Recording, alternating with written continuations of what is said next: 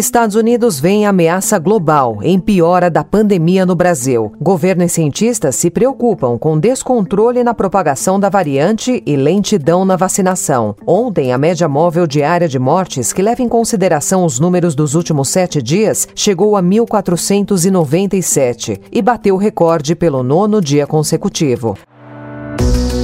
Estadão apresenta Notícia no seu tempo. Segunda-feira, 8 de março de 2021, começando mais o Notícia no seu tempo, podcast que traz um resumo das principais notícias do jornal Estado de São Paulo logo no início da sua manhã. Vamos aos outros destaques do dia. No Dia Internacional da Mulher, o lugar delas na política. A maioria dos partidos brasileiros não cumpriu a exigência legal de destinar 5% da verba do chamado fundo partidário em programas para incentivar a presença feminina. E o lugar delas nos negócios, Confraria Feminina, criada para apoiar empreendedoras, ajuda empresárias a superar o impacto da pandemia. Ofensiva na Câmara quer afrouxar leis anticorrupção. E Palmeiras vence Grêmio e leva a tríplice coroa.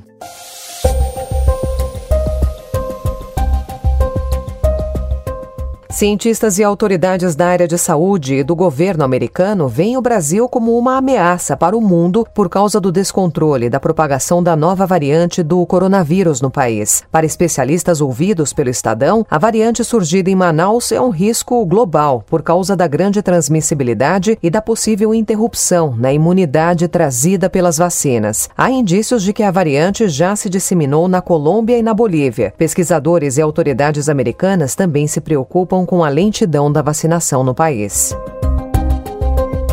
E a média móvel diária de óbitos por Covid-19 no Brasil ficou ontem em 1.497, segundo dados reunidos pelo consórcio de veículos de imprensa. A média leva em consideração os números dos últimos sete dias e atingiu o maior patamar de toda a pandemia pelo nono dia consecutivo. Nas últimas 24 horas, o país registrou 1.054 novas mortes pela doença. O Brasil vive o seu pior momento desde o início da pandemia, com alta de casos, internações e mortes em diferentes regiões. Cadê meu celular? Eu vou ligar para o 80, vou entregar teu nome e explicar meu endereço. Aqui você não entra mais, eu digo que não te conheço. O Estadão traz hoje uma série de reportagens sobre o Dia Internacional da Mulher. Uma delas informa que os canais de denúncia de violações de direitos humanos do governo federal receberam 105.821 denúncias de violência contra a mulher ao longo do ano de 2020, o equivalente a 290 90 notificações por dia. Os casos foram relatados por meio do Ligue 180 e do Disque 100, que funcionam 24 horas por dia, incluindo sábados, domingos e feriados. O balanço foi feito ontem pelo Ministério da Mulher, da Família e dos Direitos Humanos em uma divulgação conjunta dos dois serviços.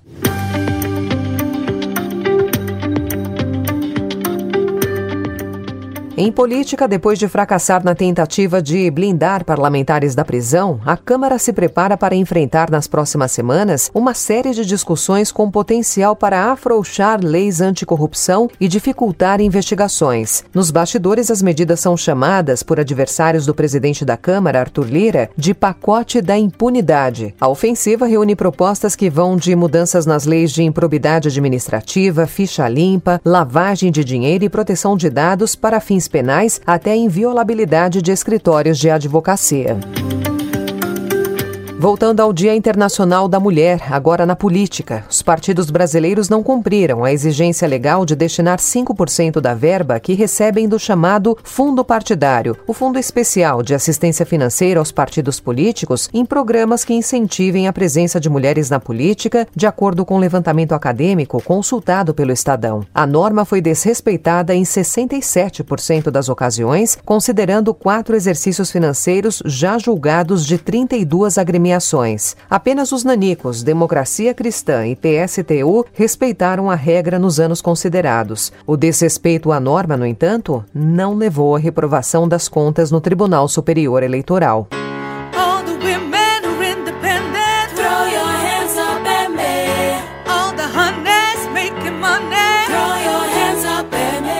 Também neste dia 8 de março, o Estadão destaca as mulheres nos negócios e traz um exemplo interessante de uma confraria criada no fim de 2019 por cinco empresárias, que funciona como um conselho informal e ajuda na troca de experiências, principalmente nesse momento de forte impacto na economia provocada pela pandemia do novo coronavírus. Nas reuniões, elas discutem as dores de estar à frente de um negócio no Brasil, trocam dicas de fornecedores e periodicamente trazem especialistas de fora para exposições sobre sobre assuntos que consideram cruciais para a condução do dia a dia do negócio. Surround yourself with people that you trust and go for what you want.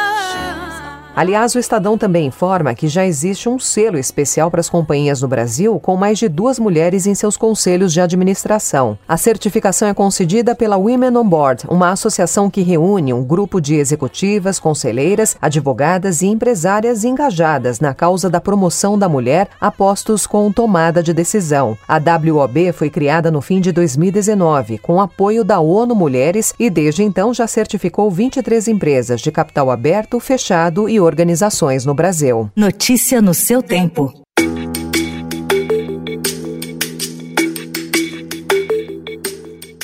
A empresa Combat Armor Defense do Brasil, cujo presidente é Daniel Beck, conhecido militante trumpista, participante da marcha em Washington, que terminou no dia 6 de janeiro na invasão do Capitólio, ganhou em dezembro uma licitação de quase 12 milhões de reais para blindar veículos da Polícia Rodoviária Federal. A licitação era na modalidade pregão eletrônico, em que o governo apresenta um preço de referência e sai vencedora a empresa que dá o maior desconto em relação a esse preço. No caso dessa compra, não houve desconto. O Estadão procurou representantes da Comber Armor Defense na sede da empresa, mas ninguém atendeu. Também procurou ontem a Polícia Rodoviária Federal e o Ministério da Defesa. Posse de bola palmeirense que se manda na habilidade do Rafael Veiga. Foi tocado pelo Tassiano, ficou firme, não caiu, abriu na esquerda. O Wesley bateu pro gol!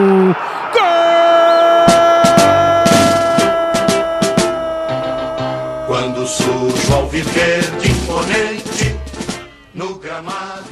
É, virou rotina ver o Palmeiras campeão nessa temporada. Menos de 40 dias depois de conquistar a Copa Libertadores, o time ergueu uma taça de novo ao bater o Grêmio por 2 a 0 ontem no Allianz Parque e garantir pela quarta vez o título da Copa do Brasil. Além do troféu no torneio nacional e na competição continental, a equipe chega ao fim de 2020 ainda com a conquista do Campeonato Paulista. Uma tríplice coroa para ficar na história do elenco.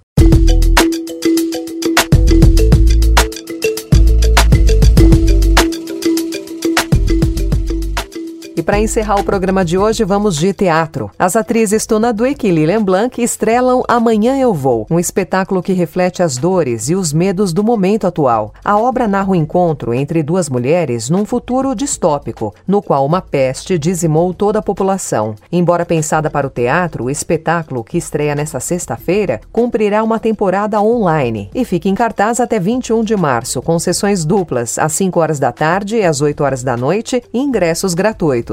A transmissão acontece na plataforma Teatro.